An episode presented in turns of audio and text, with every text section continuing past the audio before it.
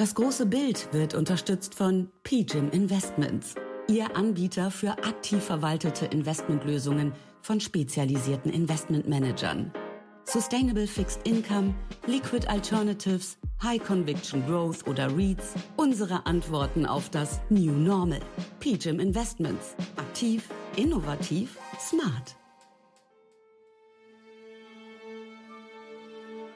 Kein, kein Problem Europas, sondern eher ein Problem Amerikas. Aber dann sind, und das bleibt meine Daueraussage, US-Aktien nur unwesentlich teurer als europäische Titel. Ähm, wir sehen beispielsweise in Vietnam sogar noch positives Wachstum. Ja. Insbesondere an die Wahlen in den USA, die natürlich auch für die eine oder andere Überraschung. Das ist ja nach wie vor von Banken. Wir selber investieren nicht direkt in Unternehmen. Also wir sind kein Private Equity Investor, der wirklich in Direktbeteiligung reingeht.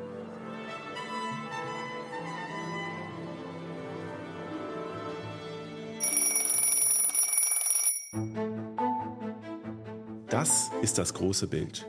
Der gemeinsame Podcast des Private Banking Magazin und ETA Family Office. Mein Name ist Christian Hammes und ich führe auch dieses Gespräch aus meiner Perspektive als Family Officer, Beirat und Treasurer. Und ich heiße Sie ganz herzlich willkommen. Bevor wir uns auch in dieser Folge wieder mit den Kapitalmärkten beschäftigen, ist mir folgender Hinweis wichtig. Die Gespräche, die ich in diesem Podcast führe, sind zum einen ohne jegliche Gewähr und zum anderen keine Anlageberatung. Erst recht nicht für bestimmte Finanzprodukte. Aus allem, was Sie hier hören, können Sie sich Ihr eigenes großes Bild erzeugen.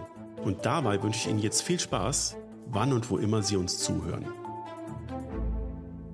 Die Portfolios in der diskretionären Vermögensverwaltung, aber auch in institutionellen Mandaten sind weiterhin sehr divergent aufgestellt. Die Marktmeinungen gehen also relativ stark auseinander und der Umgang mit der aktuellen Situation ebenso. Deswegen ist es umso wichtiger, sich ein klares Bild für 2023 zu zeichnen. Und heute setzen wir unsere Reise zu verschiedenen CIOs fort. Liebe Zuhörerinnen, liebe Zuhörer, herzlich willkommen zu einer weiteren Kapitalmarktplauderei. Herzlich willkommen zum großen Bild. Heute sprechen wir mit dem von uns sehr bekannten Dr. Christian Funke von Source for Alpha. Wir beleuchten das kommende Jahr und schauen uns seinen value-orientierten Investmentansatz vor dem Hintergrund der Erwartungen für das nächste Jahr an.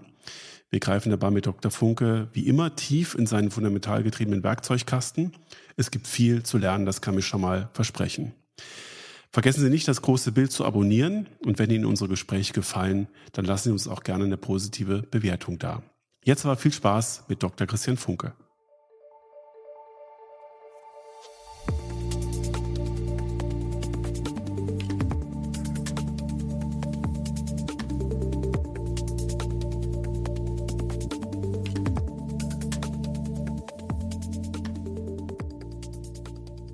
Lieber Herr Dr. Funke, ganz herzlich willkommen zurück im großen Bild. Wir haben lange nicht mehr gesprochen.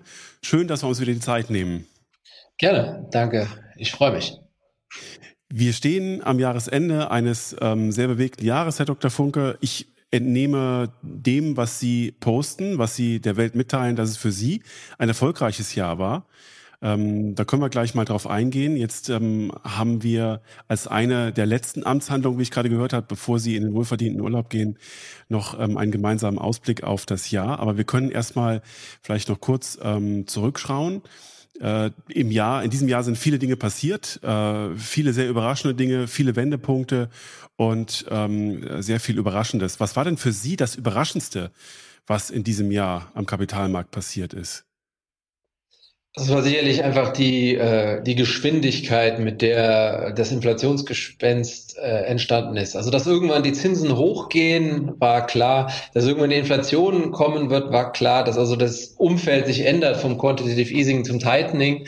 Aber die Geschwindigkeit, mit der das dieses Jahr quasi passiert ist, äh, war ist ja lange nicht gesehen. Also das war einfach überraschend, äh, in welchem Umfang die Inflation plötzlich da ist mit 10 Prozent und ähm, gleichzeitig die Notenbanken beispielloser Geschwindigkeit, also seit, seit langer Zeit nicht in der Geschwindigkeit gesehen. Man muss ja in die 70er zurückgehen.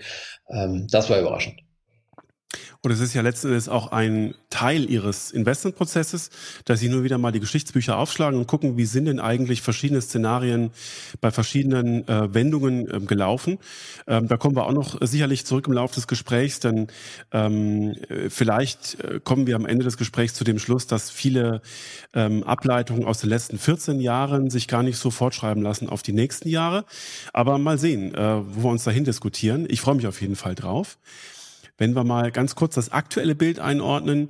Wir haben jetzt in diesen vielen bewegten Wellen im Lauf 2022 gesehen, dass ähnlich wie im Sommer diesen Jahres jetzt in den letzten Wochen auch nochmal so eine kleine Zwischenwelle stattgefunden hat.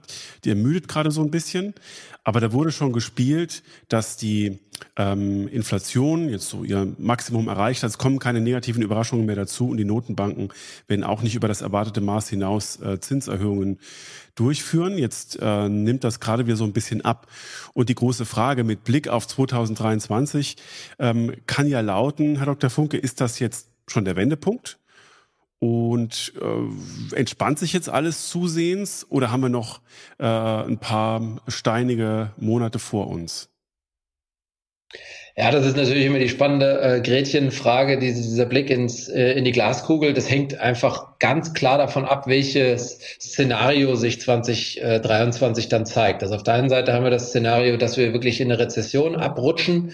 Ähm, dann äh, kann das natürlich alles auch nochmal eine Korrektur nach unten haben. Oder ähm, es kann sein, dass die Notenbanken es geschafft haben, durch die starken Zinserhöhungen dieses Inflationsthema in den Griff zu bekommen. Da sehen wir auch schon die ersten Anzeichen, dass die Inflation Inflationserwartungen ähm, ja zurückgehen, dass wir dann eine, kein Endankern haben, dass also wirklich auch 24 wieder ähm, die Inflation deutlich äh, sinken wird. 23 werden wir sicherlich noch hohe Inflation haben. Und je nachdem, welches Szenario äh, kommt, äh, dementsprechend werden die Märkte auch weiter reagieren. Also ich glaube, da gibt es in, in beide Richtungen äh, noch Möglichkeiten für genauso positive wie negative Überraschungen zwei große äh, Kräfte ähm, haben ja sozusagen in diesem Jahr den, den Aktienmarkt ähm, bestimmt.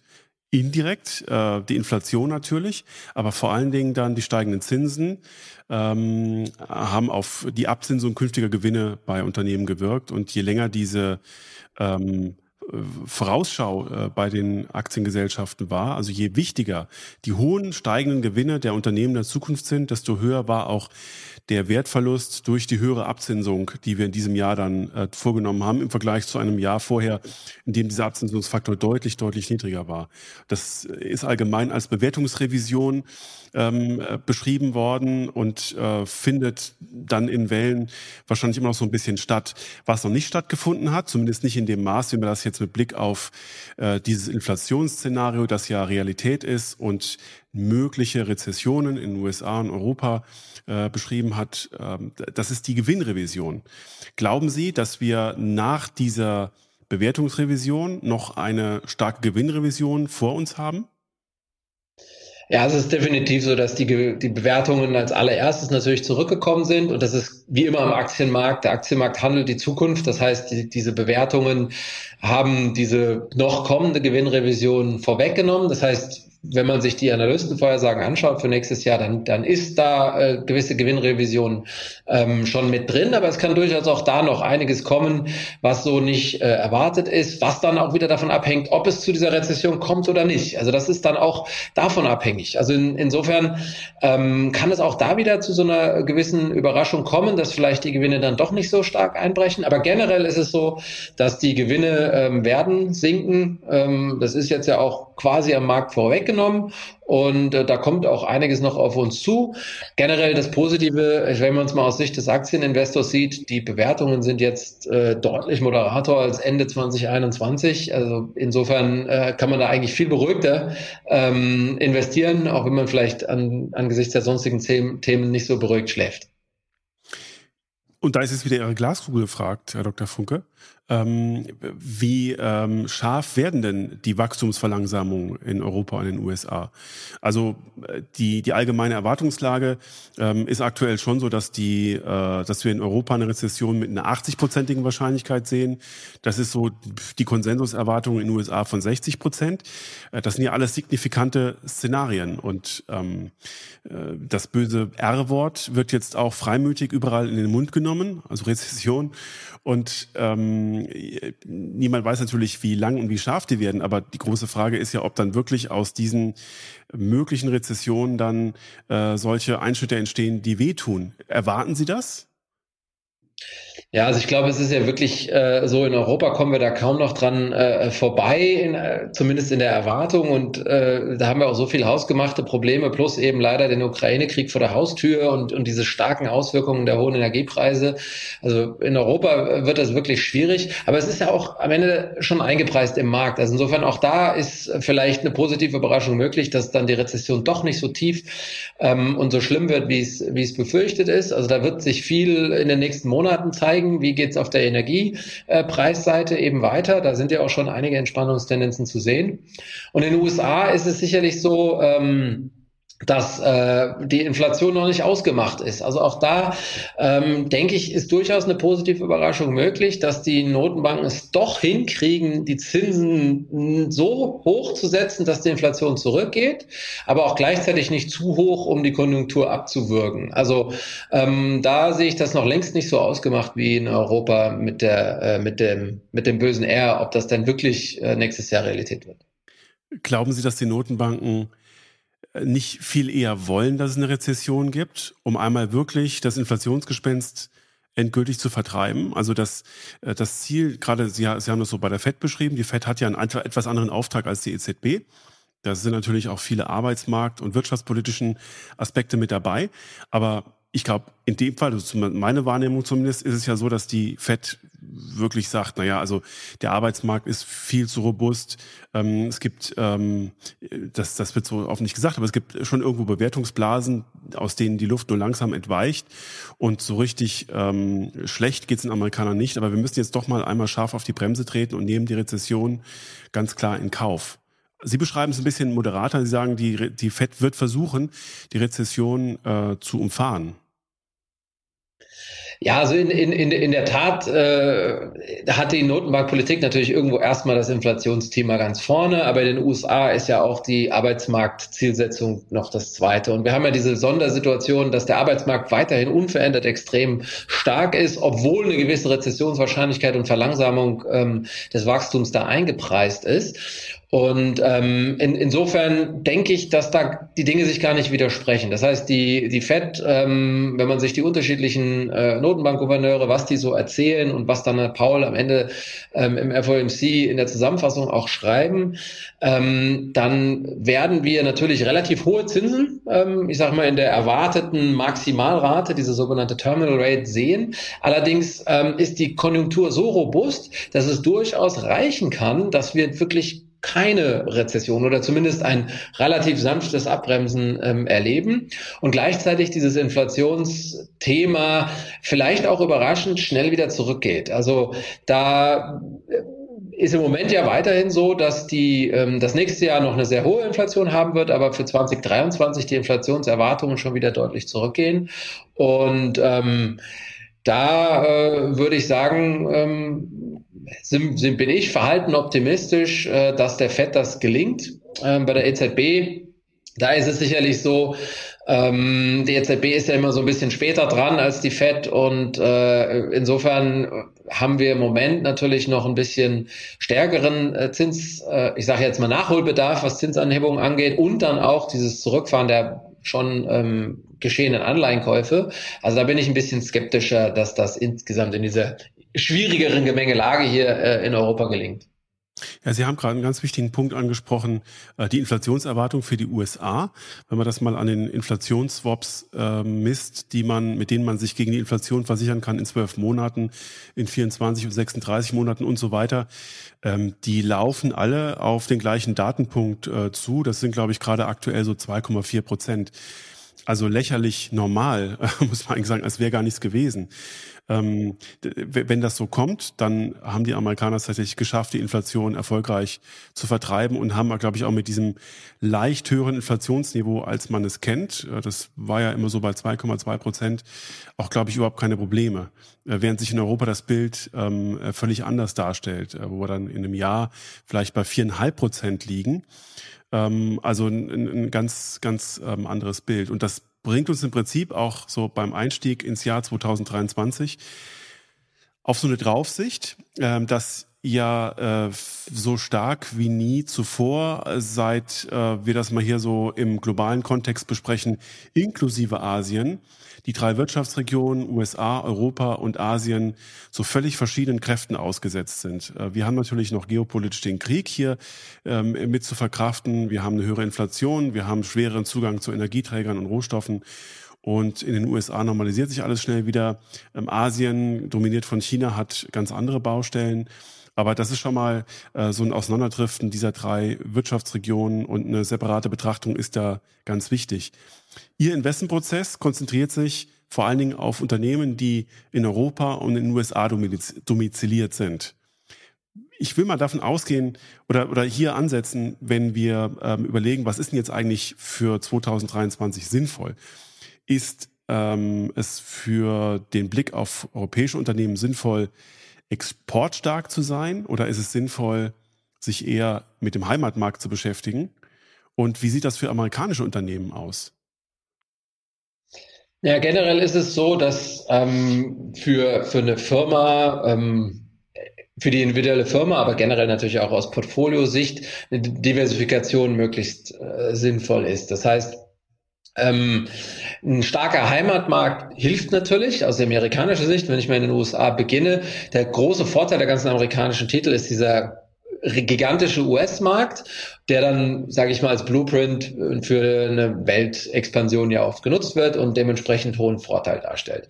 Das ist aus europäischer Sicht ja längst nicht so möglich. Wir haben halt relativ viele einzelne kleinere Märkte und nur die, ähm, ich sag mal, französischen und deutschen Firmen haben äh, diese großen ähm, Heimatmärkte, aber auch diese natürlich nichts im Vergleich zu den USA. Das heißt, wir haben viel, viel schneller ähm, hier in Europa diese Exportorientierung, ähm, dann auch aus dem Euroraum heraus ähm, in die Welt, was ähm, die europäischen Firmen oft sehr, sehr zyklisch, viel anfälliger ähm, an der Stelle macht und dann im entsprechenden Nachteil darstellt, wenn die wirtschaftliche Aktivität weltweit zurückgeht, wenn wir also diese Rezessionstendenzen weltweit haben, was aber auch durchaus ein Vorteil Vorteil sein kann, wenn wir irgendwann mal eine Aufhellung haben. Und wenn ich da in diese Glaskugel dann schaue, dann muss man ja, darf man nicht vergessen, wir bewegen uns jetzt seit zwölf Monaten in diesem Umfeld aus Inflations, hoch, Krieg, ähm, zweistellige Kursverluste am Aktienmarkt und am Anleihenmarkt. Alles ist im Krisenmodus.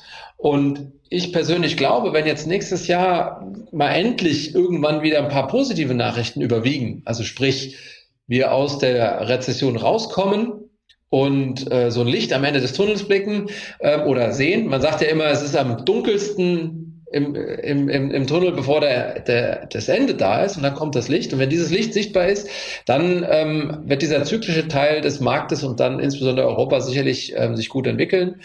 Aus heutiger Sicht ähm, ganz eindeutig ähm, dieses defensive, global aufgestellte, mit starkem Heimatmarkt des, der amerikanischen ähm, Wirtschaft ist da deutlich von, von Vorteil ist auch losgelöst von unseren Problemen, die wir in Europa mit dem Ukraine-Krieg äh, haben.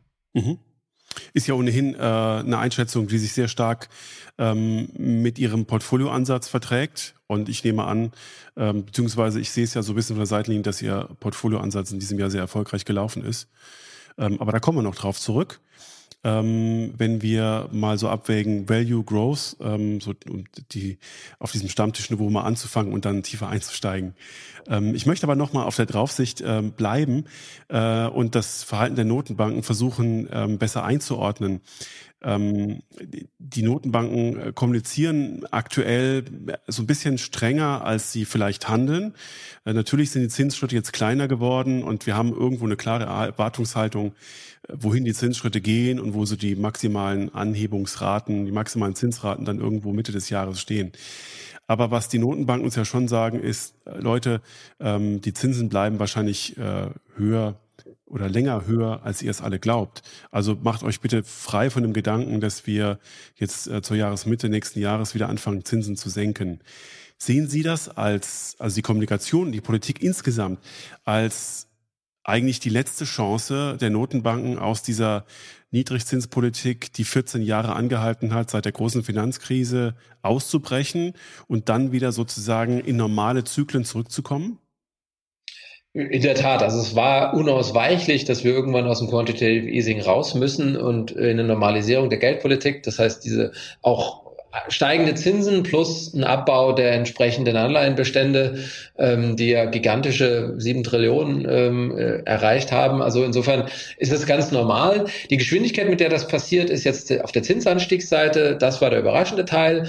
Aber die Kommunikation, dass die so, so falkenhaft, wie sie jetzt in, den, in diesem Jahr eben ist, das war unausweichlich, weil die, was auf keinen Fall passieren darf, ist, dass die jetzt sehr hohe Inflation 2022, diese 10 Prozent, das nennt man dann Entankerung, dass die sich irgendwie als Erwartung in der Zukunft äh, fortsetzen. Und das, was Sie vorhin beschrieben haben, die Amerikaner haben das ja ganz gut hinbekommen, dass sie dort ähm, eigentlich insgesamt ein hohes Vertrauen in die FED haben und dementsprechend auch das Vertrauen, dass die Inflation temporär eben ist. Es wurde ja auch lange darüber diskutiert, ob wir nach Zeiten von sehr niedriger Inflation, wir hatten niedrige Zinsen, aber man darf auch nicht vergessen, Inflation war ja ähm, wirklich nicht die Ziel zwei Prozent, sondern ein Prozent im Durchschnitt des letzten Jahrzehnts.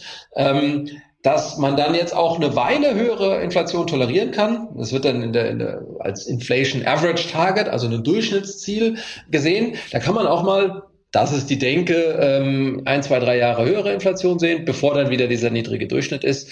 Und insofern ähm, habe ich das Gefühl, dass die FED das insbesondere sehr gut hinbekommt, ähm, während die EZB, äh, die, dieses EZB-Bashing kennen wir ja, die sich schwer tut, allen Herren, die da hier in Europa doch ein bisschen vielfältiger sind, gerecht äh, zu werden. Oh, da sind wir aber, glaube ich, genau an der Frontlinie in der fachlichen Debatte, ähm, was die Notenbanken künftig machen werden oder was sie überhaupt erreichen können mit ihrer Politik. Ähm, die einen sagen, und das sind so eher auch die Quality Growth Manager. Ähm, die Notenbanken haben gar keine Chance, aus dieser alten ähm, Rigide auszubrechen, denn äh, die Verschuldung ist zu hoch, die Staaten können die höheren Zinsen gar nicht schultern und natürlich fallen wir wieder zurück ins Niedrigzinsniveau und müssen die Wirtschaft entsprechend anschieben.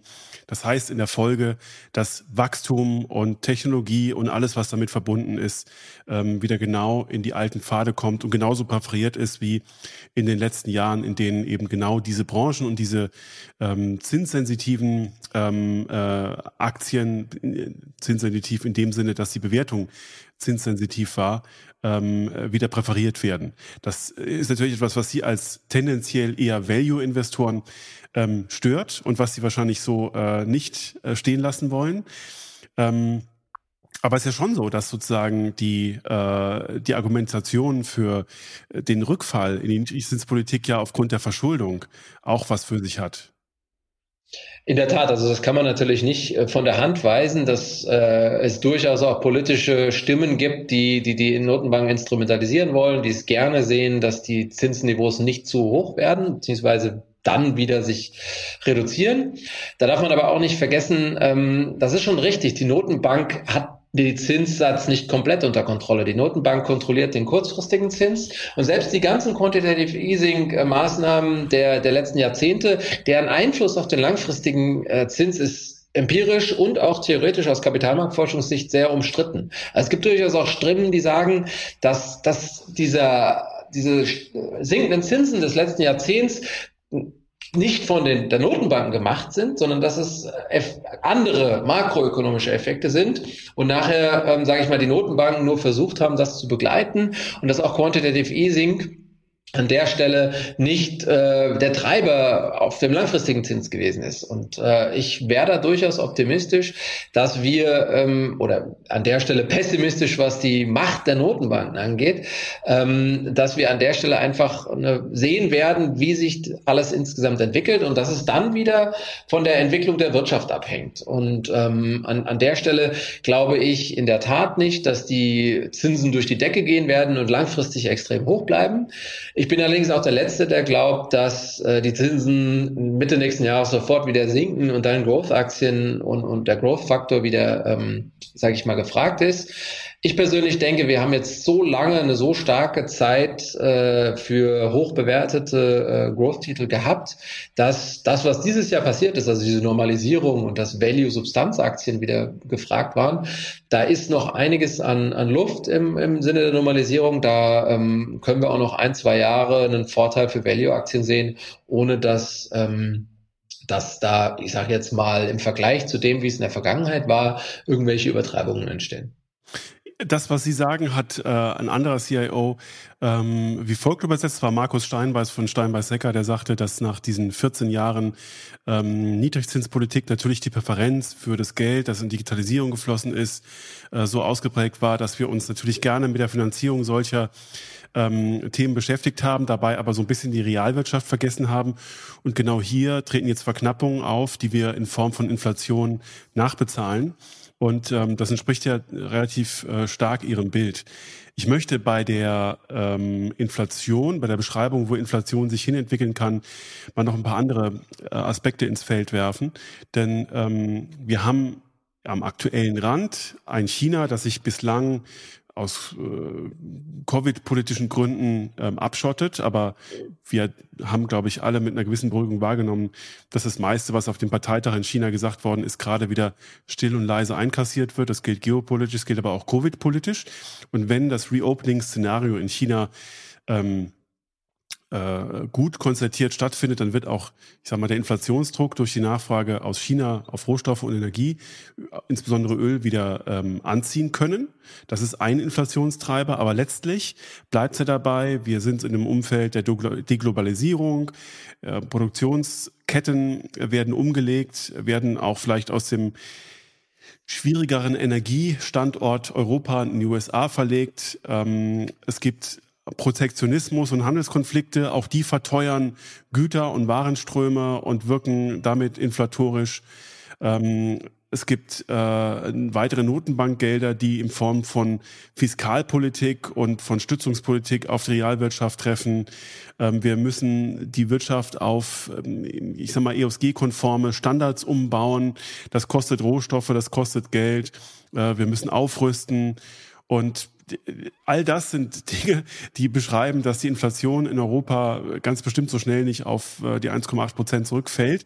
Aber die große Frage ist, Herr Dr. Funke, wo landen wir denn dann eigentlich bei all den Aspekten? Also was ist denn dann eine normale Inflationsrate?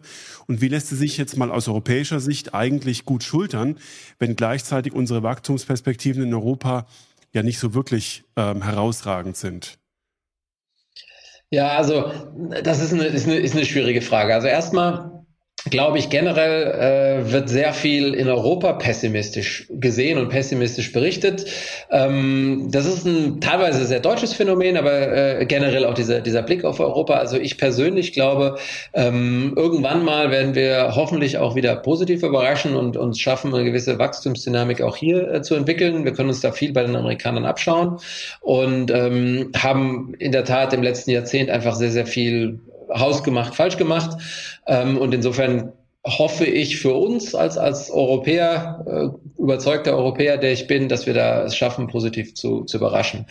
Die ähm, Inflation, wie ja, wie hoch und auf was die zurückgeht, also auf welchen Wert, ob wir jemals wieder äh, in diese zwei Prozent Region kommen, ja oder nein, ist ein ganz, ganz, ganz, ganz schwierig zu beobachtendes äh, Thema, weil wir ja eben einfach die Thematik haben, dass wir sehr viel äh, Inflation bei uns im Euroraum importieren aus den Dollar-Energiemärkten in diesem Jahr und potenziell auch in den nächsten Jahren.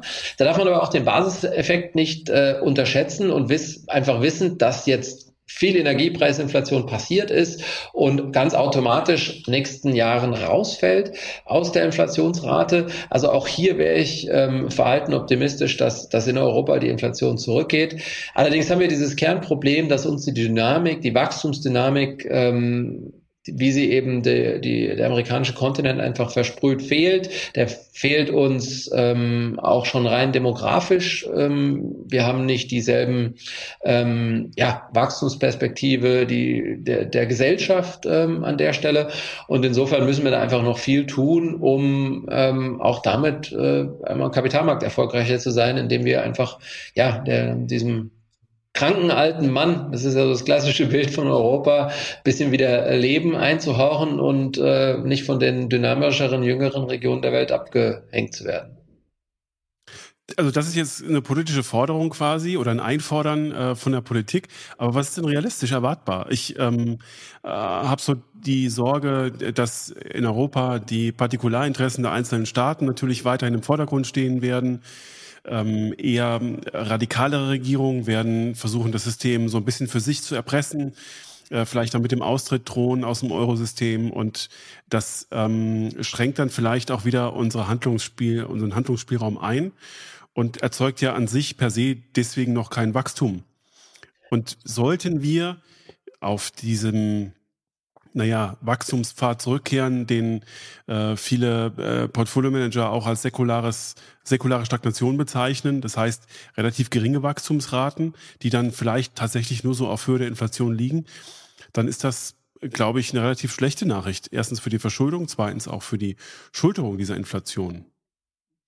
In, in der Tat, also das ist genau das, das Szenario, was Sie beschreiben, ist genau das Problem, warum, warum wir auch da an der Stelle einfach nicht, nicht vorwärts kommen. Ich glaube, das ähm, muss man und muss jede europäische Nation, äh, wenn ich jetzt bei dieser politischen Thematik bleibe, ähm, bei sich zu Hause vor der eigenen Haustür beginnen. Und dazu zähle ich auch uns äh, Deutsche. Wir sind die allerersten, die dann schnell auf den Südländern oder wem auch immer gerade äh, der, die nicht uns passende, fehlende Dynamik, was die Reformen angeht, rumhacken. Ähm, unterschätzen aber manchmal, wie viel die jeweiligen Nationen schon gemacht haben. Also ja. da, ähm, da wird sehr schnell gesagt, ähm, ich nehme jetzt mal Italien als Beispiel und die hohe italienische Staatsverschuldung. Allerdings ähm, äh, wird das dann zu dem jeweiligen Zeitpunkt herausgegriffen und nicht betrachtet, wie viel teilweise schon passiert ist. Wie viel auch noch an, an Weg vor den Italienern ist, das will ich gar nicht irgendwo ähm, abwerten. Genauso kann man die Franzosen oder andere Nationen nehmen. Allerdings haben viele Nationen schon sehr viele Hausaufgaben gemacht. Und ähm, gibt es äh, einiges äh, dafür zu sagen, dass wir als Deutschland äh, teilweise einfach ähm, selber äh, noch ein bisschen mehr Hausaufgaben machen könnten, was übrigens auch dann zeigt, warum teilweise der deutsche ähm, Aktienmarkt so schlecht gelaufen ist. Äh, wenn man das mal im europäischen Vergleich betrachtet, ist das ja auch ein Phänomen des letzten Jahrzehnts oder insbesondere der letzten fünf Jahre. Ähm, man muss sich ja nur die letzten fünf Jahre seit 2017 anschauen, wie schlecht Deutschland war im Vergleich zu können Sie viele europäische Aktienmärkte rausgreifen, mhm. ähm, weil wir doch eben ähm, sehr stark auf gewisse Themen äh, unterwegs sind, die nicht wirklich ähm, die Dynamik unserer Volkswirtschaft fördern, die ähm, vielleicht einfach ein bisschen überzogen ähm, sind. Also insofern ist das doch eine sehr starke ähm, äh, Schuster, kehr mal, äh, ne, kümmere dich mal um deine eigenen ja. Schuhe oder äh, äh, wir sollten noch mal vor der eigenen Haustür kehren mhm. und wirklich unsere ähm, unsere Wirtschaft, unsere Firmen äh, entsprechend für mehr Dynamik ähm, befähigen. Und da gehören ganz viele Themen dazu. Regulatorisch kann man da einiges machen, steuerrechtlich kann man da einiges machen. Und ich glaube, das äh, sollte viel mehr im Fokus sein und weniger ähm, dieses ähm, dieses, dieser Blick auf die Verschuldung ähm, der, der anderen europäischen Staaten. Und wenn wir jetzt mal dieses Europa nehmen und ins Jahr 2023 vorausdenken, was sind denn aus Ihrer Sicht Branchen, die im nächsten Jahr äh, gut funktionieren, die gut äh, ähm, wachsen können und die man als Aktien äh, sich anschauen sollte? Und was sind für Ihre Analyse, die ist ja auch sehr quantitativ getrieben und datengetrieben, was sind da die Kriterien, die äh, für Sie gesunde und qualitativ äh, angemessen ähm, aufgestellte Unternehmen für 2023 ausmachen? Also ich glaube, ähm, 2023 ist, wird ja geprägt sein, so wie, wie dieses Jahr, von dieser Unsicherheit, die wir, die wir haben mit den weiter steigenden Zinsen und der Inflation, die uns nächstes Jahr noch begleitet. Und ähm, das Wichtigste für die Allokation an der Stelle ist sicherlich einfach eine sehr gute Diversifikation über alle äh, Faktoren und insbesondere Branchen slash Sektoren hinweg. Sprich, ähm, ich brauche äh, defensive ähm, solide, grundsolide aufgestellte Titel, die keine extremen Bewertungen haben, die auch gleichzeitig kein hohes Risiko haben. Das heißt, ich äh, muss aufgestellt sein in allen Sektoren, sowohl im, sag ich mal, langweiligen, defensiven Konsumgüterbereich, Gesundheitswesenbereich, äh, im Finanzdienstleistungsbereich, dann eben zum Beispiel im Bereich der Versicherungen, Rückversicherungen und ähm, weniger in den Bereichen, die irgendwo von dann, wenn sage jetzt mal, Wachstum und Technologie, Digitalisierung ähm, äh, gefragt ist, also die eher für ein hohes Risiko stehen, sondern wirklich so dieses Brot, Brot- und Butterportfolio kann man es fast schon nennen, mhm. äh, wenn wir auf diesem Stammtischniveau unterwegs sind, also so äh, von ganz langweiligen äh, Titeln, die früher, ähm, was heißt, ich spreche schon von früher, aber die bis letztes Jahr nicht überhaupt nicht gefragt waren und die jetzt gerade dieses Jahr sehr viel Stabilität ins Portfolio gebracht haben und damit auch, glaube ich, 2023 zu den Favoriten zählen werden. Von den Technologieunternehmen haben wir in Europa ja sowieso nicht allzu viele. Ähm, insofern äh, kann man es da machen, wie ich es in ihren Portfolios auch immer sehe. Die werden dann in den USA ähm, allokiert, ähm, aber nicht unbedingt in Europa. Eine weitere Möglichkeit, Europa zu investieren, wären ja Small- und Mid-Caps, die in diesem Jahr erheblichst verloren haben, aus ganz verschiedenen fundamentalen, auch berechtigten Gründen. Ich glaube, da ist einerseits mal ähm, der, die Bewertungsrevision durch die höheren Zinsen auch mit Schuld, weil diese Unternehmen halt noch sehr wachstumsstark waren. Äh, natürlich sind diese Unternehmen äh, Innovationstreiber in ihren kleinen Nischen.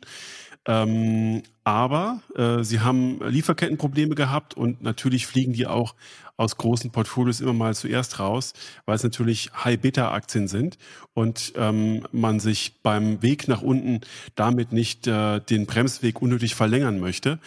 Äh, ist aus Ihrer Sicht für solche kleineren Unternehmen schon die Zeit gekommen?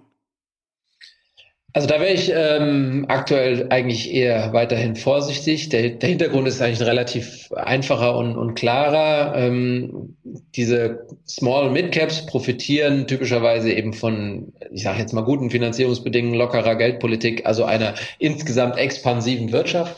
Und wir sind ja gerade genau im anderen äh, Szenario unterwegs. Das heißt, seit einem Jahr haben wir eben Restriktion, restriktivere äh, Geldpolitik, Krieg, Inflation, alles, worüber wir geredet haben.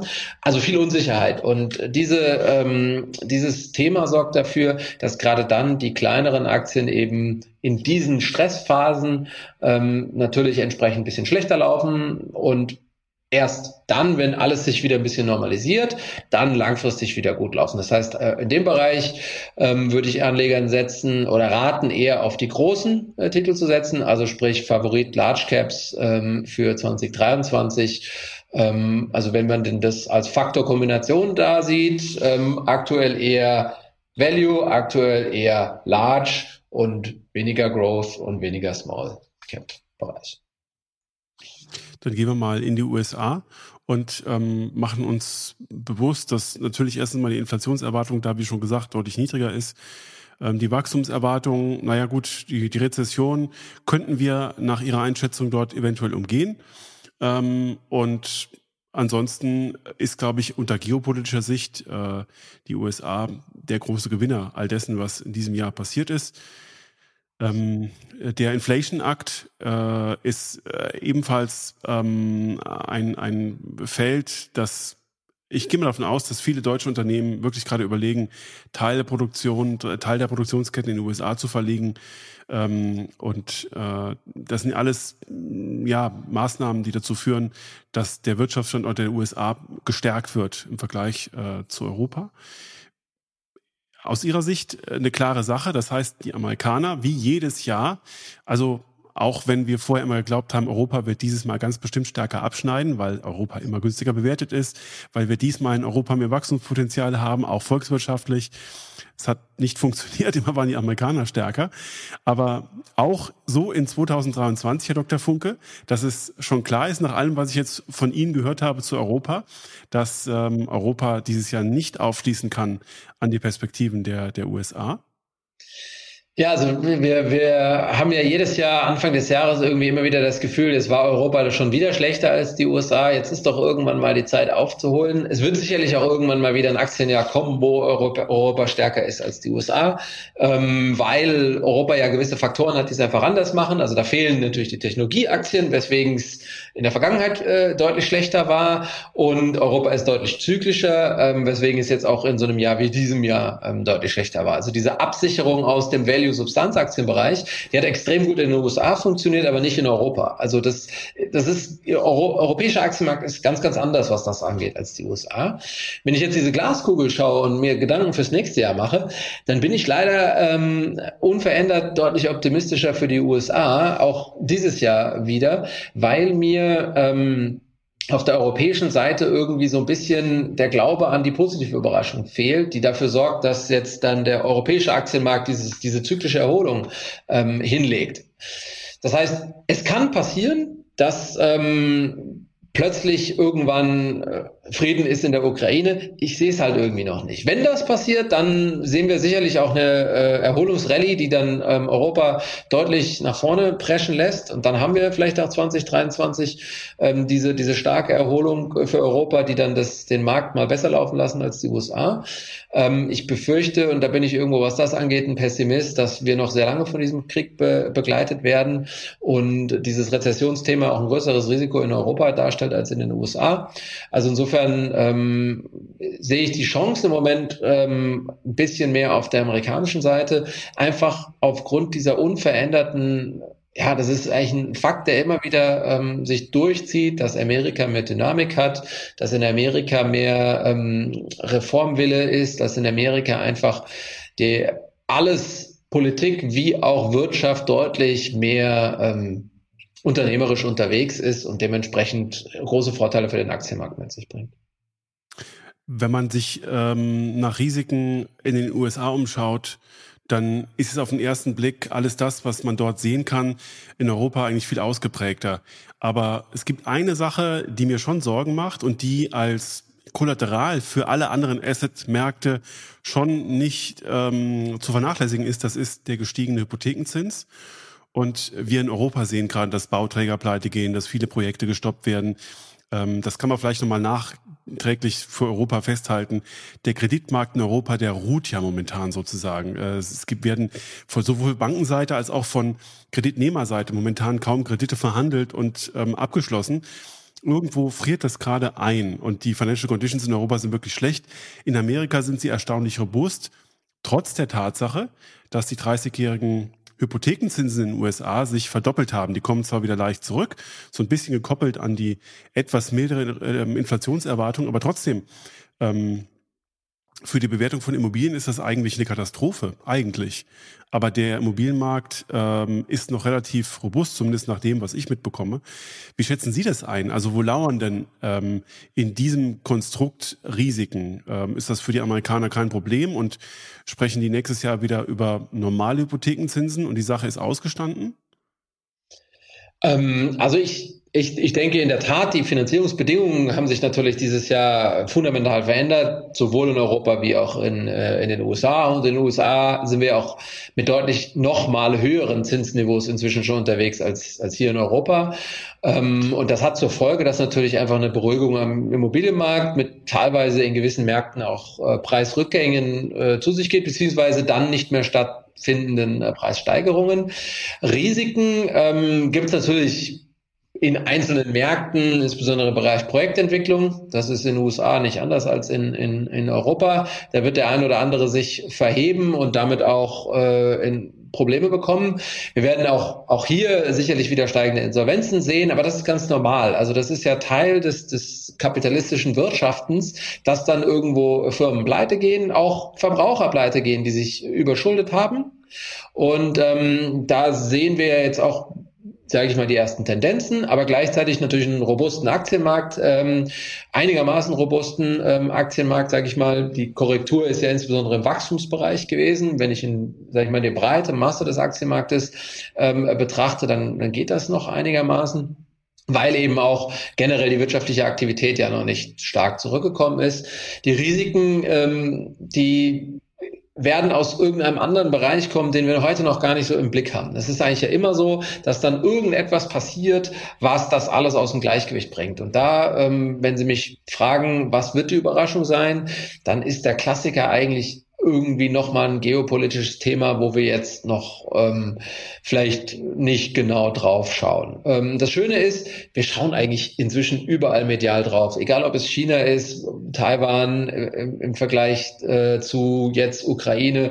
Also alles ist im Brennglas, viele Risiken sind schon im Fokus, so dass ähm, ich eigentlich noch gar nicht mir ausmalen kann, wo denn der nächste äh, schwarze Schwan äh, herkommt, weil wir sie alle schon irgendwo beleuchtet haben. Und ähm, insofern, gegeben die aktuelle Nachrichtenlage, bin ich da verhalten optimistisch, dass vielleicht doch gar keine so negative Überraschung irgendwo noch auf uns, auf uns lauert. Vielleicht sowas wie das, was ähm, in den Pensionsportfolios ähm, in England passiert ist äh, hätte die Notenbank, ich weiß nicht, äh, eine halbe Stunde oder einen halben Tag länger gewartet, äh, wäre das vielleicht nicht so gut ausgegangen. Aber ich glaube, solche Instabilitäten ähm, gibt es tatsächlich. Aber Sie haben recht, es, es, wird ja wirklich alles gerade analysiert und so richtig schwarz äh, sind dann die Schwäne vielleicht nicht mehr, wenn sie dann mal in die Mitte des Raums treten. Ähm, also mit Blick auf die USA höre ich Optimismus und das heißt im Umkehrschluss, welche Branchen und welche analytischen Aspekte, welche analytischen Präferenzen setzen Sie dann, wenn Sie Aktien für Ihr Portfolio auswählen? Ja, also im Moment ist es so, dass wir in dieser, dieser unveränderten Zeit der defensiv, ich sage ich mal, defensive Aufstellung für ein, eine restriktive Geldpolitikzeit sind unterwegs. Das heißt, ähm, wir sind auch in den USA, genauso wie, wie in Europa, im, im Konsumgüterbereich, ähm, defensive Konsumentendienstleistungen, also das, was ähm, Consumer Services in den USA eben heißt, äh, unterwegs im ähm, Gesundheitswesen, Healthcare. Äh, da kann man sehr defensive globale Giganten finden. Aber auch ähm, in den USA gibt es ja durchaus auch andere Bereiche, die, die wir hier in Europa nicht so im, äh, im Blick haben. Das heißt, auch im Finanzdienstleistungsbereich haben wir dort äh, defensiv global aufgestellte ähm, äh, Banken zum Beispiel, genauso wie auch Versicherungen aus allen möglichen Bereichen. USA haben einen, einen Kernvorteil uns äh, Deutschen zum Beispiel gegenüber, so mein Lieblingsbeispiel, dass auch der ganze äh, Lebensmittelbereich sehr stark börsennotiert ist. Das heißt, sie können dort in allen möglichen äh, Titeln unterwegs sein, die eben in Deutschland nicht in der Börse sind. Also Aldi, Lidl und Co. kann ich eben in Deutschland nicht kaufen. In USA ist das alles börsennotiert. Das heißt, ich habe den Vorteil gegenüber dem europäischen Portfolio, dass ich sehr breit ähm, diversifiziert über alle Sektoren hinweg auch Giganten finde, die eben für diese aktuelle Zeit der hohen Unsicherheit, restriktive Geldpolitik ein wunderbar robustes Portfolio ergeben. Mhm. Und jetzt müssen wir noch einen Punkt diskutieren, der dann mit der Investition in den USA ähm, untrennbar ist, dass der US-Dollar, der in diesem Jahr für die Portfolio-Performance äh, eine große Rolle gespielt hat. Ich weiß, im Anleihenbereich äh, mögen Sie nicht so gerne aber auf der Achsenseite nehmen sie ihn. Und es ist wichtig zu wissen, was denn, ich meine, Sie haben die Glaskugel dabei, Sie haben schon mehrmals reingeguckt in diesem Gespräch. Vielleicht haben Sie auch schon ähm, äh, einen Verlauf für den Dollar im nächsten Jahr, aber wichtig ist mal zu ähm, beleuchten, was denn im nächsten Jahr für einen stärkeren oder für einen schwächeren Dollar sprechen kann. Ja, es ist, das ist ja so, dass ähm, diese die, die, die Dollarentwicklung hängt am Ende des Tages an der Divergenz der, äh, ja, der Notenbank und die hängt dann an der an den unterschiedlichen wirtschaftlichen Entwicklungen und den Inflationsentwicklungen. Das haben wir ja dieses Jahr auch gesehen. Wenn ich das jetzt mal Revue passieren lasse dieses Jahr und daraus irgendwo Schlüsse für das nächste Jahr ziehe, wir haben diese extreme Dollarstärke gesehen. Wir waren ja dann in der in der Spitze bei unter der Parität 0,96 haben wir äh, gestrichene quasi zum Euro, zum Dollar. Und ähm, das kam einfach aus aus diesem klassischen sicheren Hafen. Alle, alles flieht in den, in den Dollar und die amerikanische Notenbank hat die Zinsen als allererstes gehoben. Das heißt, ich habe einen Dollar, der einen höheren Zins eben hat und dadurch sehr attraktiv ist. Wir sehen das auch weiterhin äh, für das nächste Jahr natürlich, dass das amerikanische Zinsniveau oberhalb des europäischen Zinsniveaus ist, was für den Dollar spricht. Gegen den Dollar spricht dann allerdings, und das ist das, was wir jetzt in der letzten Zeit gesehen haben, diese Gegenbewegung von 0,96 auf jetzt 1,06, das war ja auch schon wieder eine, eine deutliche Dollarabwertung. Ähm, man kann auch von der Normalisierung reden, das war ja wirklich extrem, wie der Dollar sehr stark war, ist, ähm, dass dann, wenn alles eher sich auf eine Normalisierung ähm, hinbewegt. Und wenn wir auch in Europa es schaffen, die Rezession vielleicht nur milde werden zu lassen oder zu vermeiden. Ich glaube, in Deutschland wird es fast unmöglich, die Rezession zu vermeiden, aber es gibt einige äh, andere europäische Märkte, die, die sind gar nicht so negativ, was die Wirtschaftserwartungen eben angeht, ähm, dass dann auch der, ähm, der Euro wieder, ich sage mal, eine gewisse Erholung hinlegt. Ähm, ich denke, hier besteht durchaus positive Überraschungspotenzial. Wenn ich das aber aus Portfolio-Kontext betrachte, dann deswegen mögen wir eigentlich diese Fremdwährungsposition Dollar in so einem Aktienportfolio, wo ich auch amerikanische Aktien habe, sehr gerne dann wiegt sich das auf. Das ist dieser klassische Effekt.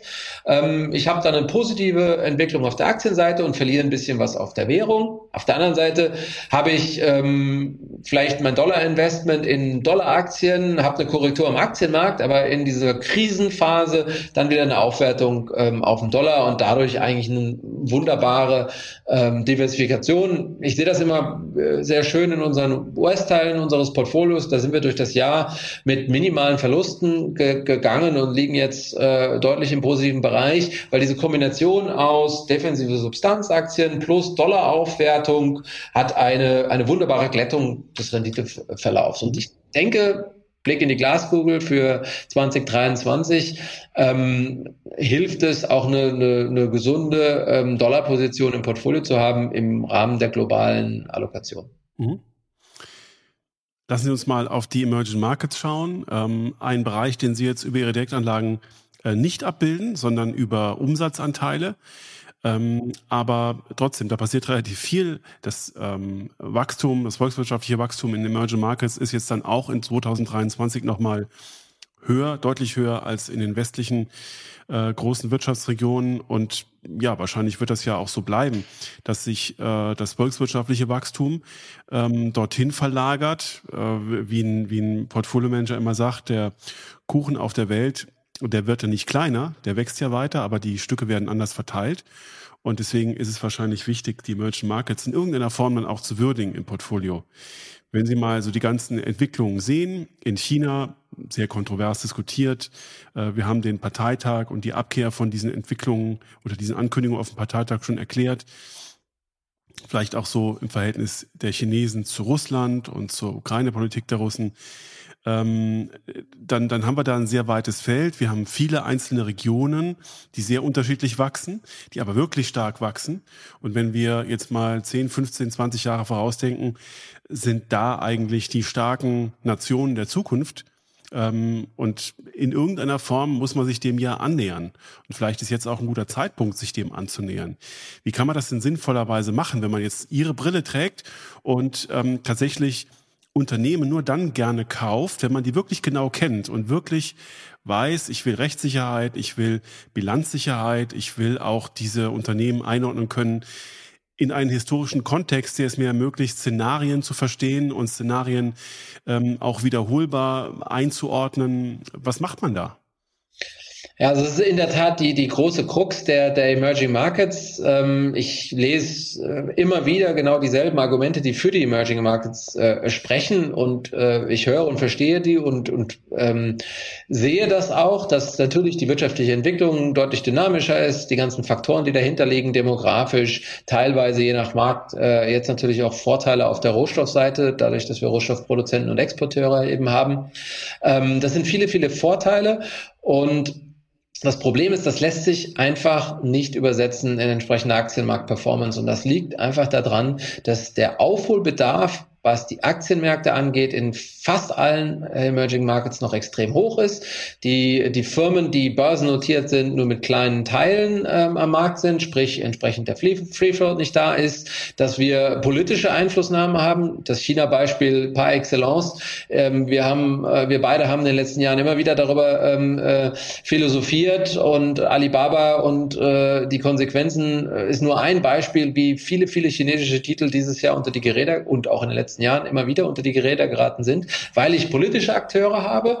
Und in anderen Ländern ist es vielleicht nicht der politische Akteur, sondern sind es dort die Familienunternehmer, die gewisse Aktien äh, beherrschen und anders als vielleicht in, in Deutschland oder anderen entwickelten Märkten der Schutz der Kleinerleger oder Minority Rights, wie man es im, im Englischen nennt, ähm, deutlich geringer ist, wo also am Ende des Tages eine herrschende Elite, die sich den Großteil der, der, der Entwicklung in, äh, einsteckt. Also auch da wieder das Thema Korruption. Ich kann noch viele, viele Punkte anführen, mhm. weswegen wir empfehlen, diesen Teil ähm, deutlich geringer im Portfolio zu gewichten und lieber eben über die globalen Konzerne, die teilweise in Europa ähm, aktiv sind, aber viel in den USA aktiv sind, die dann global die Wertschöpfung aus einem rechtssicheren Raum, aus einer starken ähm, Heimat heraus und mit starkem Schutz für, für den Aktionär ähm, investieren. Das heißt, darüber kann ich partizipiere ich ja nicht nur am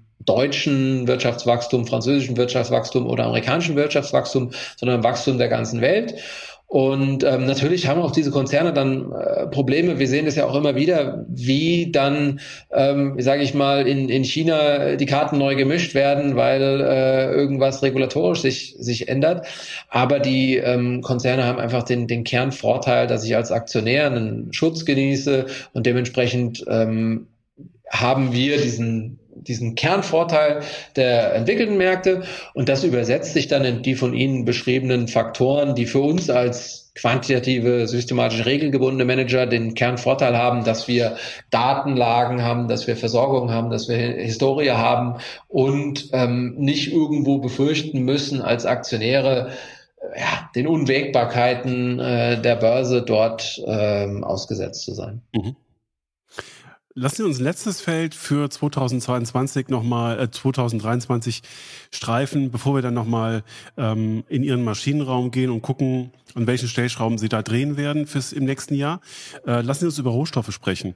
Ähm, und im Kontext ähm, dieser Knappheitskrise ist natürlich augenscheinlich geworden, dass wir in Rohstoffabbaukapazitäten offenbar nicht wirklich so richtig effizient ähm, investiert haben die letzte Zeit. Ähm, viele Investmentbanken beschreiben einen Rohstoff-Superzyklus. Natürlich ist jetzt zyklisch durch die Wachstumsverlangsamung in Europa, in den USA die ähm, Rohstoffpreisentwicklung nochmal gedämpft worden. Aber trotzdem, äh, wenn wir die Wirtschaft umbauen wollen auf mehr Nachhaltigkeit, dann brauchen wir Rohstoffe. Das wird nicht alleine aus recycelten Plastiktüten bewerkstelligbar sein. Und ähm, was heißt das für Sie, für Rohstoffe generell und für die Abbildung von Rohstoffunternehmen in Ihrem Portfolio? Ja, auch, auch Rohstoffe haben wir natürlich das Thema. Also es ist eindeutig, äh, Rohstoffe gehören zur wirtschaftlichen Aktivität dazu und dementsprechend auch äh, Energie, Rohstoff, ähm, Firmen, beziehungsweise Firmen, die als Teil des Portfolios entsprechend unterwegs sind. Ähm, da ist es so, auch die Zyklen hängen natürlich sehr stark von der wirtschaftlichen Entwicklung ab. Das heißt, es gibt ähm, eine Abhängigkeit davon, ob wir eine Rezession erwarten, ja oder nein. Und es hält eine Abhängigkeit davon, ob wir ähm, gerade explodierende Rohstoffpreise sehen, wie jetzt insbesondere dieses Jahr. Ähm, dann habe ich eben ein gutes äh, Jahr für die allermeisten Rohstoffunternehmen oder eben, ob wir äh, das nicht sehen. Also diese zyklisch, die sorgt äh, diese Zyklik, die sorgt in der Konsequenz für relativ hohes Risiko auf der, ähm, auf der Rohstofffirmenseite. Das heißt, viele von den ähm, Rohstofffirmen haben eine hohe Volatilität des Aktienkurses und eignen sich dementsprechend ähm, nicht so gut für die Diversifikation eines möglichst auf ruhigen Kursverlauf ausgerichteten Portfolios, weswegen diese bei uns teilweise eine Rolle spielen, ähm, allerdings dann eher die breit diversifizierten Firmen und weniger die Firmen, die auf einzelne Themen und einzelne Rohstoffe setzen. Das ist ja so ein Thema, ich finde es immer ganz charmant, äh, äh, oder was heißt ganz charmant, ganz spannend, ähm, dass der, der typische deutsche Anleger dann doch lieber auf die australische Minenaktie äh, äh setzt, bevor er so den globalen ähm, Konzern wählt. Und die australischen Minenaktien, die gehen dann manchmal durch die Decke, aber die meisten gehen dann doch eher äh, eher vor die Hunde, in Anführungszeichen. Das ist ja so dieses, äh, dieses klassische Spielerphänomen, das wir eigentlich nicht äh, bevorzugen, sondern möglichst langweile Portfolios und dementsprechend, wenn Energieunternehmen, dann breit diversifiziert ähm, und weniger auf einzelne Themen setzen. Mhm. Wunderbar, dann haben wir im Prinzip mal auf der Aktienseite alles eingekreist, äh, bringen das gleich nochmal in einen Portfolio-Kontext zusammen. Sie haben um äh, manche meiner Fragen so einen kleinen Bogen gemacht, da ging es um Bilanzkennzahlen und die Präferenz für bestimmte Bilanzkennzahlen. Ich komme gleich nochmal darauf zurück. Ich möchte aber noch mit den Anleihen einsteigen. Anleihen haben dieses Jahr richtig wehgetan und für viele natürlich auch vollkommen überraschend, weil die Korrelation zwischen Anleihen ähm, immer relativ schwach war, zwischen Anleihen und Aktien. Das war dieses Jahr nicht so. Ja, wenn wir jetzt ähm, von einer langsamen Erholung der Inflationsentwicklung ausgehen und von einer ähm, Notenbankpolitik, die dann irgendwann wieder eine Lockerung der Zinsen zur Förderung des Wirtschaftswachstums zulässt, dann kann man davon ausgehen, dass das wieder die Korrelation von Aktien und Anleihen relativ einengt und dass sich beide gleichförmig erholen werden. Das ist meine erste Frage. Sehen Sie das so? Ist ähm, zunächst mal in diesem Zyklus und in diesem Kontext die ähm, Entkopplung von Anleihen und Aktien ähm, gescheitert? Also das ist eine total spannende Frage, die, die natürlich ähm, den ganzen Markt bewegt und wo man auch wieder sehr schön in die Vergangenheit schauen kann. Also und einfach sich überlegt, wie ist denn das jetzt mit dieser Kausalität? In welche Richtung läuft die denn? Läuft die vom Anleihenmarkt zum Aktienmarkt oder vom Aktienmarkt zum Anleihenmarkt? Dieses Jahr haben wir äh, definitiv eine Situation gehabt, wo äh, die Kursrückschläge kamen ja von einem extremen ähm, Anstieg der Inflationserwartungen, einer Reaktion der Notenbanken, also steigenden Zinsen, fallenden Anleihekursen und dann auch fallenden Aktienkursen. Also diese Kausalität ähm, so wie sie 2022 geprägt hat, ist eine Bond Market drives the Stock Market Kausalität. Also die mhm. Anleihenmarktmärkte sind die, die auch den, den Aktienmarkt getrieben haben und dann zu fallenden Aktienkursen gesorgt haben und damit dieser extremen Positivkorrelation. Und das ist eine Positivkorrelation, die haben wir auch in der Vergangenheit immer mal wieder gehabt. Also es ist ein Trugschluss, wenn man sagen würde, diese negative Korrelation, wie sie der ganz langfristige Durchschnitt zwischen Aktien und Anleihen hat, dass die immer gelten würde. Es gibt immer mal wieder Phasen, wo die nicht gilt. Also das ist ja immer wieder so ein Thema. Es werden immer mal gewisse Dinge in den Raum gestellt und gesagt, die gelten immer. Das stimmt eigentlich nie. Es gibt phasenabhängige Unterschiede. Und das heißt, diese Situation, dass Anleihenkurse genauso wie Aktienkurse fallen, hat es in der Vergangenheit gegeben, hat es dieses Jahr gegeben. Jetzt der Blick in die Glaskugel 2023, da wäre ich ein bisschen ähm, von der Erwartung her anders unterwegs.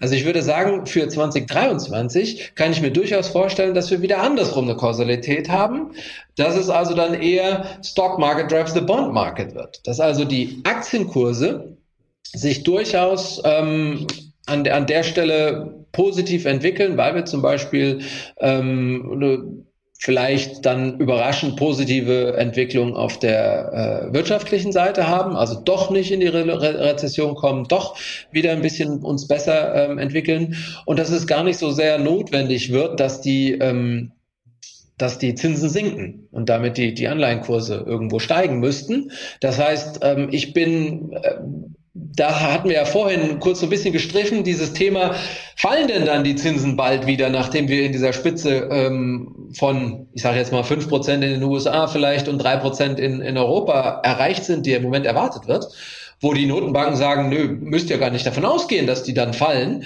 Das glaube ich, da haben die Notenbanken schon recht. Also ich würde nicht sagen und darauf wetten, dass wir in 2024 wieder beim, beim 1% Zins sind. Also das, das sehe ich noch nicht so. Und dementsprechend kann ich mir durchaus vorstellen, dass wir ähm, keine besondere äh, extreme Erholung der Anleihenkurse haben aus wieder fallenden Zinsen, aber einen positiven Aktienmarkt und dementsprechend diese Diversifikation Aktien-Anleihen auch wieder funktioniert.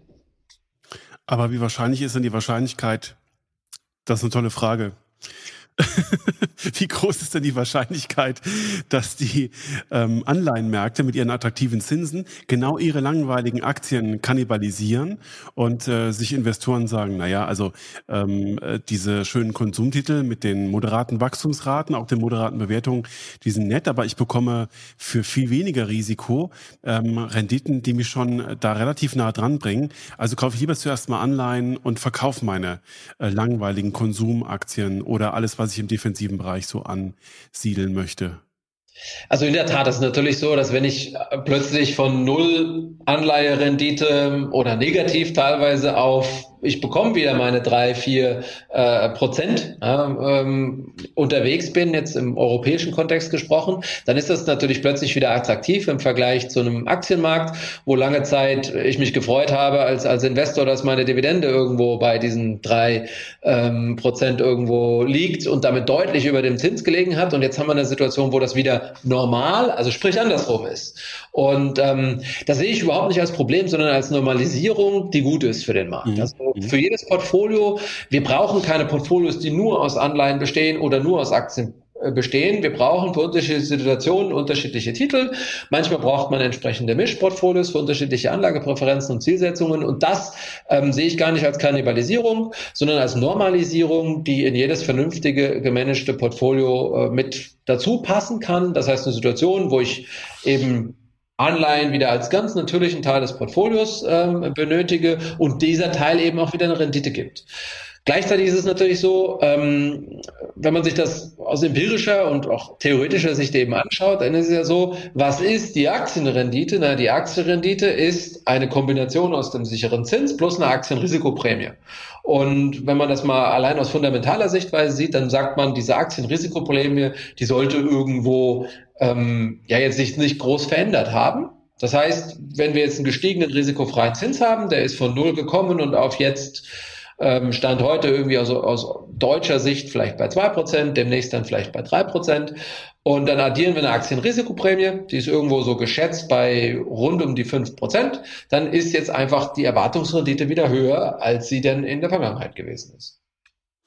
Wenn Sie mit Neukunden über diese Renditeerwartungen sprechen. Also nehmen wir an, es kommt zu Ihnen ein Unternehmer und äh, möchte bei Ihnen Geld anlegen und er fragt Sie, naja, wenn wir jetzt das Portfolio planen und die Asset Allocation besprechen, die Rentenquote, die Aktienquote, ist das sozusagen Ihre Approximation, die langfristige Aktienrendite zu beschreiben und die Anleihenrendite zu beschreiben? In der Tat, also es ist, ähm, ist natürlich so, es ist immer gar nicht so einfach, dann über dieses Thema aus der Wahrscheinlichkeitsseite her äh, heranzugehen. Aber wir kommen an, immer aus der Kapitalmarktperspektive, die davon ausgeht, wir haben eine Historie von 150 Jahren, wenn wir jetzt mal die USA betrachten ähm, oder, oder generell und daran können wir abschätzen, wo ist denn so der, der langfristige Zins, wo ist denn der langfristige, äh, die langfristige Rendite auf der Aktienseite und wenn wir jetzt langfristig anlegen über die nächsten 20, 30, 40 Jahre, dann müssen wir uns ein Weltbild ähm, generieren, was wir denn erwarten. Und wenn wir davon ausgehen, dass die Welt sich weiterdreht und dass wir auch in der Zukunft positiven technologischen Fortschritt etc. haben werden, dann gehen wir davon aus, dass diese Renditen so wieder ähm, ja, eintreten werden. Vielleicht, und das ist so eine gewisse Einschränkung, ähm, nicht in der extrem hohen ähm, sage ich mal, äh, in der Höhe, wie, wie sie in gewissen Phasen der Vergangenheit da waren. Wir haben ja sicherlich viel Friedensdividende mitgenommen in den letzten 150 Jahren. Ähm, und ich würde, ähm, ich würde davon ausgehen, dass wir auch weiter, noch weitere Friedensdividenden mitnehmen werden. Ich glaube, wir sind im Moment so ein bisschen pessimistisch durch diese Ukraine-Thematik, aber ich denke, insgesamt alle Statistiken sprechen dafür. Und dann kann man damit sehr gut, sehr gut arbeiten und entsprechende realistische Erwartungen ans Portfolio ähm, generieren, was, ähm, was man erwarten kann über einen 10-, 20-jährigen Anlagehorizont. Wenn wir jetzt nochmal auf Ihre Portfoliokonstruktion für 2023 vorausschauen und ich komme jetzt nochmal auf die Bilanzkennzahlen ähm, zurück, die vielleicht in diesem Jahr wichtig waren, die im nächsten Jahr wichtig werden, dann waren in diesem Jahr auf jeden Fall im ersten Halbjahr hohe Margen wichtig, äh, eine gewisse Robustheit, um Preise an die äh, Kunden weitergeben zu können. Dann kam mit der Zeit äh, die Frage, Sie haben es selbst gesagt, nach stabilen Bilanzen muss sich ein Unternehmen in der vor uns liegenden Hochzinsphase stark refinanzieren oder ist die Duration des Fremdkapitals im Unternehmen lang genug, dass man über diese Phase hinwegkommt, risikofrei? Was werden denn 2023 die entscheidenden Bilanzkennzahlen sein, wenn Sie jetzt äh, das zugrunde legen, was Sie beschrieben haben? Sie haben viel in die Glaskugel geschaut und das fand ich auch sehr ähm, klar und sehr spezifisch. Was, was ist denn dann auf der Bilanzseite bei der Selektion der einzelnen Unternehmen besonders wichtig? Ja, also ich glaube, die Faktoren für nächstes Jahr auf der Bilanzkennzahlenseite sind sehr, sehr ähnlich zu dem, was wir, was wir dieses Jahr hatten. Das heißt, für, für den Investor spielt es eine Rolle, was bezahle ich für ähm, die Aktie relativ zu den erwarteten Gewinnen. Also einfach das ganz klassische, fundamentale Kurs-Gewinn-Verhältnis. Ähm, als allererster und allereinfachster Indikator, was ja so ein bisschen aus der, aus der Mode gekommen äh, ist bis Ende, äh, Ende 21. Da wurden viele Firmen gehypt, da fehlt beim Kurs-Gewinn-Verhältnis KGV das G, beziehungsweise war negativ, also man konnte es nicht berechnen. Ähm, insofern eine, eine moderate Bewertung und dann eben aus einer Kombination Kurs-Gewinn-Verhältnis ist ein Beispiel für so einen Bewertungsfaktor.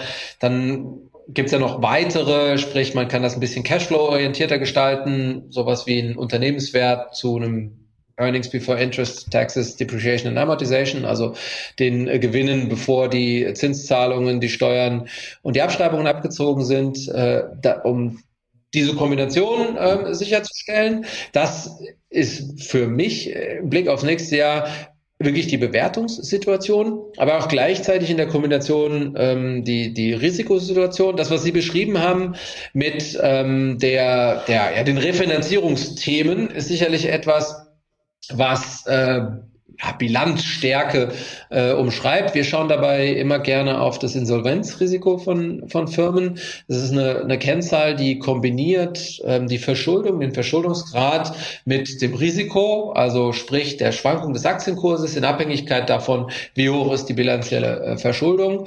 Und dort haben einfach Firmen einen Vorteil, die ähm, relativ niedriges ähm, Risiko haben und relativ niedriges Insolvenzrisiko und damit jetzt auch in, in, in einer sich eintrübenden oder schon längst eingetrübten Situation, aber Refinanzierungssituation, also teureren Refinanzierungsbedingungen aufgrund gestiegener Zinsen, keine Themen haben. Und das ist genau das Thema, was halt diese Technologiewachstumsaktien, die unprofitabel sind, also beim KGV FLSG, plus ähm, dauernd neuen Kapitalbedarf ähm, so problematisch gemacht hat, mhm. weil dort relativ schnell ähm, quasi der Aktienkurs gen Null gehen kann, weil die Refinanzierung einfach nicht mehr funktioniert. Für mein eigenes Monitoring gefragt, hat diese Kennzahl, die Sie gerade beschrieben haben, einen Namen? Ähm, ja, also die, die Kennzahl hat einen Namen, das nennt, also dieses Default Risk ähm, wurde entwickelt äh, von Merton, das ist das sogenannte Merton-Modell, kann ich Ihnen gerne mal ähm, ein paar Sachen dazu äh, zuschicken. Gerne. Merton hat, ja, immer her damit. Ähm, Merton hat das damals entwickelt ähm, und zwar ähm, ist er ja einer der drei Väter der, der, der modernen ähm, Optionspreistheorie, also Black, Scholes, Merton sind ja die drei ähm, Herren. Ähm, Fisher Black ähm, ist ja derjenige, der äh, verstorben ist, bevor es den Nobelpreis gab. Merton und ähm, Scholes haben ihn äh, bekommen. Und Merton hatte dieses Modell entwickelt, ähm, um Verschuldung in der Bilanz ähm, in Abhängigkeit vom Wert des Eigenkapitals. Und Wert des Eigenkapitals wird dann über so ein Optionspreismodell gemessen. Und das war ist ganz interessant. Moody's, die Ratingagentur, hat dann sogar ein Ratingmodell darauf ähm, entwickelt.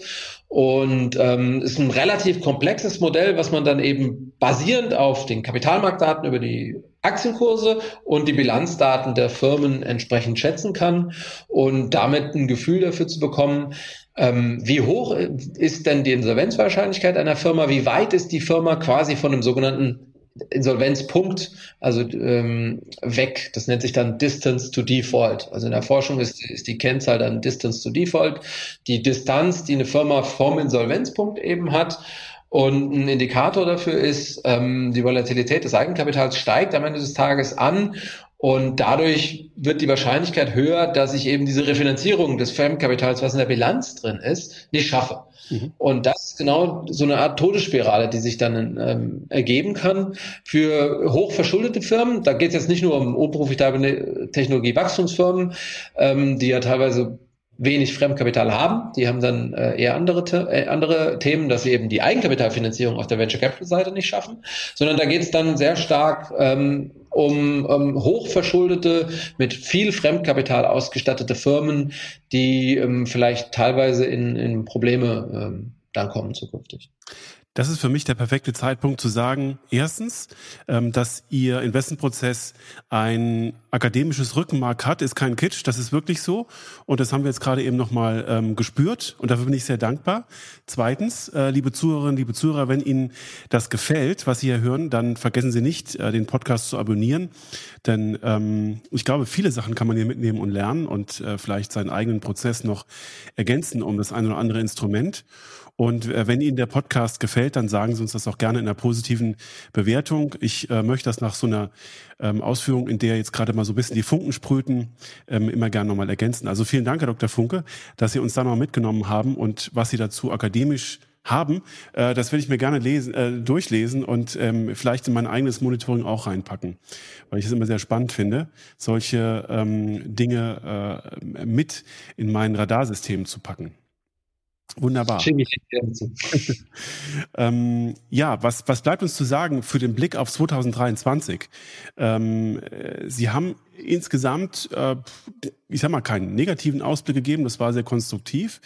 Äh, wenn sich Anleger jetzt vielleicht mit einer gewissen defensiven Zurückhaltung in den Dezember 2022 gerettet haben, was würden Sie denen raten, wenn die eigentlich einen etwas größeren Risikoappetit haben, aber sehen, na, die ganze Gemengelage aus der Rezession, aus dem Eskalationsrisiko in der Ukraine, ähm, die Inflation kann sich nochmal durchs System durchfressen, kann nochmal negativ überraschen es gibt ja genug Gründe, die man sich einreden kann, um wirklich weiterhin defensiv zu bleiben. Wie, wie würden Sie solche Investoren dazu einladen, doch äh, mit Ihrem Stil wieder in den Markt zu gehen? Also ich glaube, ähm, die, dieser Optimismus, äh, den müssen wir irgendwo wieder ähm, wieder ein bisschen in den Markt reintragen. Ähm, ich glaube, wir haben sehr viel Krise, wir haben sehr viel über Krise geredet. Ähm, wir haben natürlich äh, eine beispiellose Dekade hinter uns, aber es war immer wieder auch Krise äh, in Europa ja Schuldenkrise. Dann haben wir Handelskrieg USA gehabt. Wir haben hier einen Brexit äh, zwischendurch noch mal kurz ver, ähm, verkraftet in Anführungszeichen. Also britischer Aktienmarkt ist ja seitdem überhaupt überhaupt nicht vom Fleck gekommen. Dann haben wir ähm, Corona-Crash gehabt, jetzt haben wir Ukraine-Krieg, Inflation und äh, Co. Also eine Krise nach der anderen und darüber hinweg ein sehr starkes Auf und Ab der Aktienmärkte und jetzt haben wir wieder ein schlechtes Jahr gehabt. Und ich glaube, so etwas, wenn man dann unter Weihnachtsbaum sitzt ähm, und, und aufs nächste Jahr schaut, dann, äh, dann ist es eigentlich immer gar nicht so schlecht, wenn die Stimmung gerade mies ist, dann doch ein bisschen mehr äh, Risiko zu nehmen, als man sich dann eigentlich zutraut. Und andersrum lieber zu, agi äh, zu agieren, wenn es dann besonders euphorisch ist, so wie vielleicht letzte Weihnachten 21, dann ein bisschen ruhiger zu bleiben. Also ich glaube, dieses antizyklische äh, äh, Agieren, das würde ich jedem mitgeben für diese Überlegungen zum Jahresausblick, ist so ein klassisches äh, Value Investor Thema, ähm, wo die empirische Kapitalmarktforschung sagt, antizyklisch agieren ist das, was langfristig Mehrwert schafft. Also bloß nicht äh, irgendwelchen Momentum-Phänomenen hinterherrennen und die Trends bis in alle Ewigkeit fortschreiten, sondern äh, fortschreiben, sondern lieber antizyklisch agieren. Und wenn ich dieses Jahr äh, teilweise in gewissen Bereichen äh, verloren habe, dann vielleicht lieber das Portfolio, was dann sicherlich ähm, etwas aus der Balance ge ge geraten ist, ähm, wieder in die Balance bringen und das eine oder andere Risiko mit aufnehmen. Und was wir jetzt mal auch sagen dürfen, bei allem, was wir die ganze Zeit beschrieben haben, was Sie gerade nochmal so schön zusammengefasst haben, ähm, es klingt ja alles ganz schrecklich, wie die Zinsen in diesem Jahr gestiegen sind, wie die Hypothekenzinsen in diesem Jahr gestiegen sind, ähm, dass wir auf eine Rezession zugehen. Das klingt alles danach, als hätte sich der Aktienmarkt halbiert. Das hat er ja gar nicht. Das hat er nicht. Also wir sind ja jetzt zum Jahresende wieder äh, mit ähm, einem Verlust da, der ja wirklich sich moderat liest gegen all die Tatsachen, die diesen Verlust äh, beschreiben. Und Vielleicht liegt es auch daran, dass wir mit den Aktien intelligente Unternehmen kaufen, die als Wirtschaftssubjekte extrem gut auf das reagieren können, was in der Welt passiert. Und deswegen machen wir es auch und deswegen ist es vielleicht auch wert, dieses Risiko zu tragen. In der, in der Tat, also dieser, dieser Optimismus, der ist gut und mit den Aktien, da, da kennen Sie mich ja, ich bin ein großer Plädoyer, also ich plädiere immer dafür, eine gesunde Aktienallokation Ich glaube, ist etwas, was wir in Deutschland vielfach falsch machen. Zu geringe Aktienquoten am Ende des Tages, weil wir als Aktieninvestoren am wirtschaftlichen Fortschritt äh, partizipieren und äh, unser Geld äh, als Sichteinlage bei der Bank, die ersten Tagesgeldleger sind ja schon wieder unterwegs und suchen die anderthalb Prozent oder teilweise zwei Prozent Tagesgeld, die ich bekomme. Das hilft mir nicht bei acht äh, Prozent, zehn Prozent Inflation, sondern dann brauche ich eine solide Realanlage und dazu gehört eben in einer gesunden Allokation die Aktien. Ähm, ist vielleicht auch ein Grund dafür, dass die Aktienrente in diesem Jahr äh, beschlossen worden ist, äh, während äh, Gegenargumentatoren immer sagen, dass Staatsknete zum Zocken äh, herangezogen wird. Also naja, ich glaube, da muss ich vielleicht so in der deutschen Sicht auf Aktien noch ein bisschen was tun. Aber dafür arbeiten wir und dafür haben wir mit diesem Gespräch auch einen großen Beitrag geleistet. Insbesondere Sie, Herr Dr. Funke. Und ich danke Ihnen sehr, sehr herzlich, ähm, dass wir dieses Gespräch führen durften. Ich danke Ihnen für Ihre Einblicke in Ihren Maschinenraum und in die Analyse für 2023. Wie gesagt, richtig schlecht gelaunt bin ich jetzt nicht nach dem Gespräch mit Ihnen.